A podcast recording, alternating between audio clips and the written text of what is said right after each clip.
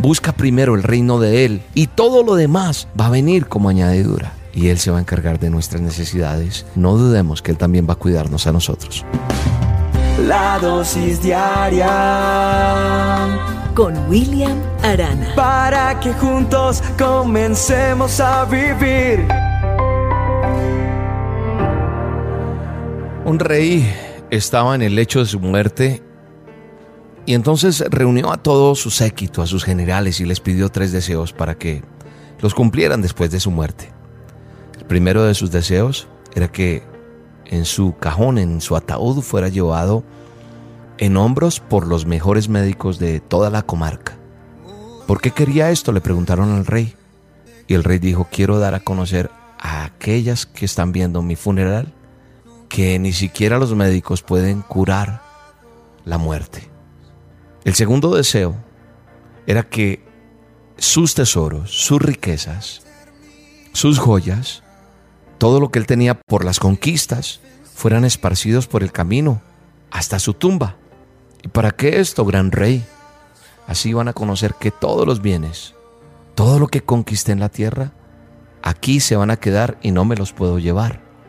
El tercero, ¿cuál es mi rey? le preguntaron. Él pidió que sus manos quedaran por fuera del cajón del ataúd, a la vista de todos. ¿Y por qué esto, gran rey? Y le dijeron para, le contestó él a ellos, para poderle mostrar a las personas que vine a este mundo con las manos vacías y asimismo me voy a ir. Esto me da pie para pensar en un texto que está en el manual de instrucciones en Marcos 8:36. Dice, porque ¿qué aprovechará al hombre si ganare todo el mundo y perdiere su alma? Nosotros nos afanamos por todos los días hacer bienes, riquezas y conquistar muchas cosas, pero nos afanamos tanto que finalmente nada nos vamos a llevar. Y en otras dosis lo he hablado y he hablado de gente que inclusive tiene mucho dinero y no se compra ni un vestido, no se sienta en, en una buena mesa, en un restaurante, no comparte con nadie porque quiere atesorar. Y nos afanamos tanto de hacer y hacer riquezas en el mundo y nada de eso nos va a servir después de que nos vayamos, después de la muerte.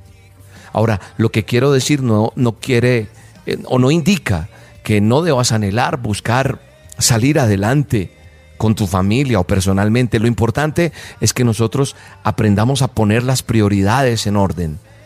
Jesús también dijo en una ocasión, busca primero el reino de Él. dice, busca primero el reino de Dios y su justicia. Y todo lo demás va a venir como añadidura. Creo que es importante que tú y yo estemos en paz con Dios.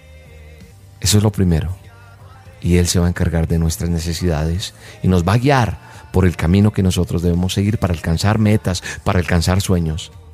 Su palabra dice que si Él cuida de las aves, no dudemos que Él también va a cuidarnos a nosotros.